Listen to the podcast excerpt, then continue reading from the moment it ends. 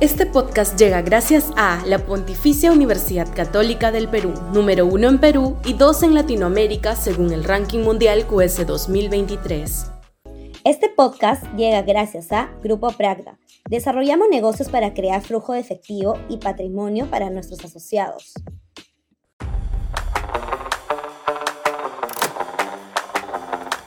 Contra la amenaza fantasma. Sudaca, Perú. Buen periodismo la derecha radical latinoamericana y la reinvención de un enemigo común.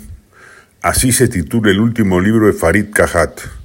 En él señala tres características de la derecha radical, nativismo, autoritarismo y populismo político.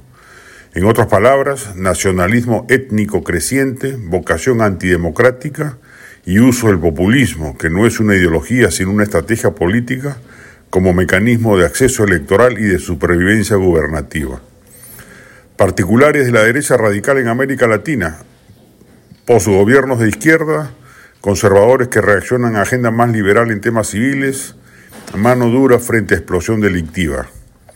Y por supuesto necesita de un enemigo y lo ha encontrado en el llamado marxismo cultural o neomarxismo que supuestamente nos viene invadiendo desde hace décadas de modo silencioso. Luego de haber fracasado en la toma violenta del poder, la izquierda pretendería hacerlo a través del control cultural. El libro redondea una faena analítica en la que desmenuza los avatares del denominado Foro de Madrid y su vinculación con la franquista ultraderecha española, el fetiche de Evo Morales, los vacíos conceptuales y políticos del fenómeno Milei y finalmente el capítulo más sobresaliente de esta publicación de Farid que trata sobre Bukele. Con una abundancia fáctica demoledora desmonta los mitos edificados alrededor del autoritario gobernante salvadoreño un libro imprescindible en el debate político del presente, que es parte de una saga estrenada con el eterno retorno, donde habla del mismo fenómeno pero a nivel global, y una advertencia de que si bajamos la Guardia Cívica, podríamos hacer que el Perú transite hacia una deriva autoritaria y conservadora que claramente nos haría retroceder décadas. Abre temas de discusión.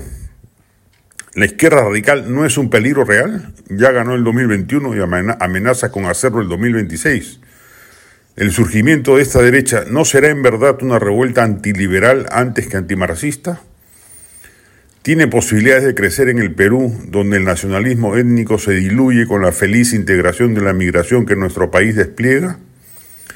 ¿No es el populismo una herramienta inevitable para gobernar democracias disfuncionales como la peruana? Lo más interesante del libro es que permite polemizar con él y ahondar en el debate. Un honor haber sido invitado a presentarlo anoche en una abarrotada librería El Virrey. Lo recomiendo a mis lectores. Este podcast llega gracias a la Pontificia Universidad Católica del Perú, número uno en Perú y dos en Latinoamérica según el ranking mundial QS 2023. Este podcast llega gracias a Grupo Pragda. Desarrollamos negocios para crear flujo de efectivo y patrimonio para nuestros asociados.